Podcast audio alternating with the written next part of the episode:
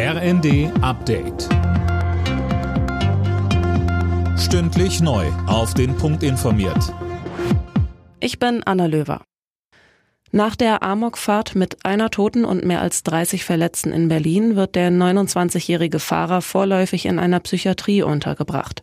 Das Amtsgericht Tiergarten hat einem entsprechenden Antrag der Staatsanwaltschaft stattgegeben. Oberstaatsanwalt Sebastian Büchner. Man hat im Rahmen der Durchsuchung Medikamente gefunden. Inzwischen hat er auch über seinen Verteidiger behandelnde Ärzte von der Schweigepflicht entbunden. Insofern spricht äh, recht viel für eine paranoide Schizophrenie. Was es jedenfalls nicht gibt, sind Anhaltspunkte für irgendeine Art von terroristischem Hintergrund bei dem ganzen Geschehen. Aber eben auch ein Unfall wird sich vor diesem Hintergrund ausschließen lassen.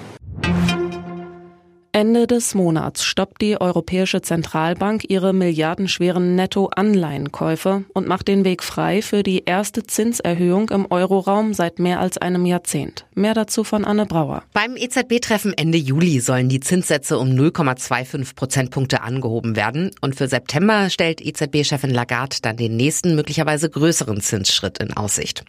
Stefan Kurz vom Kieler Institut für Weltwirtschaft sagt, wie andere Experten auch, die Ankündigung sei ein überfälliger Anfang, aber eben auch nur das. Angesichts der Rekordinflation hatten viele entschlossenere Schritte gefordert, denn die Hoffnung ist, dass höhere Zinsen die Inflation dämpfen um vor allem einkommensschwache Haushalte zu entlasten und die Umwelt zu schützen, schlägt das Umweltbundesamt eine Mehrwertsteuerreform vor. Für pflanzliche Grundnahrungsmittel wie Gemüse, den ÖPNV oder auch Solaranlagen soll die Mehrwertsteuer komplett wegfallen.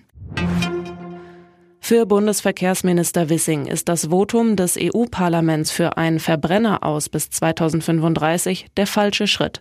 Er kritisiert, dass das nicht nur bedeutet, dass keine neuen Benzin- oder Dieselautos mehr zugelassen werden, sondern auch keine Verbrenner, die mit synthetischen Kraftstoffen fahren. Alle Nachrichten auf rnd.de